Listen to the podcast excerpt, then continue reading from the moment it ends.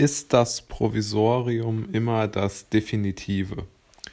Mit dieser Frage habe ich mich heute beschäftigt, da wir ja immer sehr, sehr viel darüber hören, dass ähm, irgendwelche politischen Entscheidungen in vielen Bereichen, ob Wirtschaft, Energie ähm, oder auch ganz einfach nur so finanzpolitische Spielereien, sage ich jetzt mal, als Provisorium äh, gedacht sind.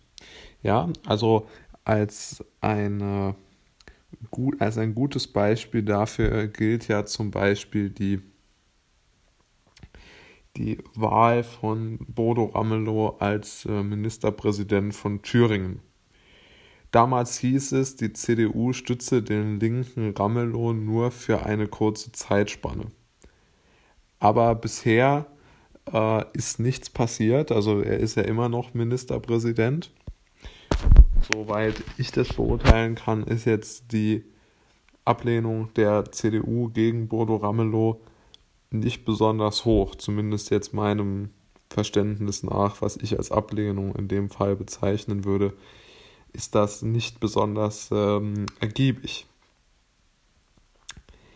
Aber, und das möchte ich dann auch betonen, mir geht es überhaupt nicht darum, hier irgendwo ähm, festzustellen oder so, ob es sich jetzt um äh, um politisch richtige oder falsche Handlungen handelt, sondern eher darum, was man mit diesen Provisorien so wirklich meint. Ja? Also wenn wir uns das auch mal nochmal anschauen, was sich dort so in der, in der Wirtschaftspolitik beispielsweise entwickelt hat. Ja, also in der Wirtschaftspolitik, ähm, gerade jetzt was diese Lieferengpässe angeht, hat man davon gesprochen, es handle sich nur um kurze Lieferengpässe im Rohstoffbereich, in allen möglichen wirtschaftlichen Bereichen hat man ja äh, diese sehr, sehr großen Lieferengpässe gesehen und sollte sich ja doch damit ähm, beschäftigen, wie man diese Lieferengpässe verhindert. Genauso ist, geht es ja auch im Energiebereich. Ähm, wir haben explodierende Energiepreise für Strom und Heizung, für Gas. Und all das führt nicht dazu, dass irgendwie jemand dort politisch aktiv wird. Interessanterweise, man würde das ja erwarten. Aber die politische Initiative gegen diese Preissteigerung ist erstaunlich gering. Und auch dort ist das Provisorium das Definitive. Und es geht noch weiter.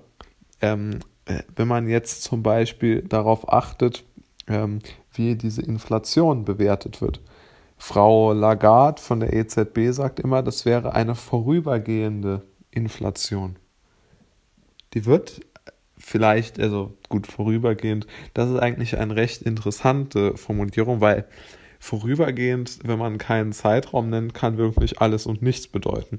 So gesehen geschickt gemacht, aber wenn man das sich anschaut, muss man doch feststellen, es geht doch darum, wer keine wirkliche ähm, Chance hat,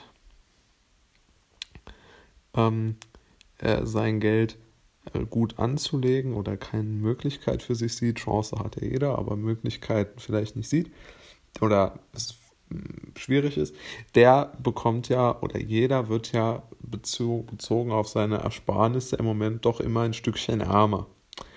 Und diese, dieses, ähm, diese Inflation, die ist wirklich ein riesiges Problem. Und die wird auch politisch kaum angegangen. Ja, also wir diskutieren über alle möglichen Nebelkerzen, aber beispielsweise um Zinserhöhungen oder um, um, die, um die Verbesserung äh, des, des, Markt, der Markt, äh, des Marktumfeldes für den, für den Sparer, nämlich die Zinserhöhung, die wird nicht diskutiert.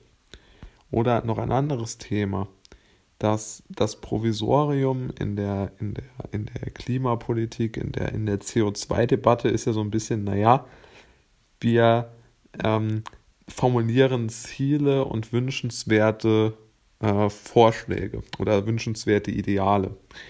Aber so wirklich konkret machen wir es nicht.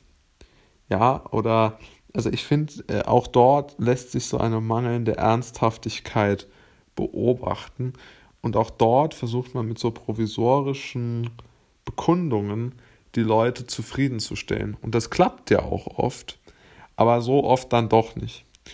Und interessant ist ja, dass man durch diese Lippenbekenntnisse doch relativ viel, ähm, ja, fast schon nicht nur verändert, sondern auch in eine positive, ja, fast doch schon positive Richtung lenkt.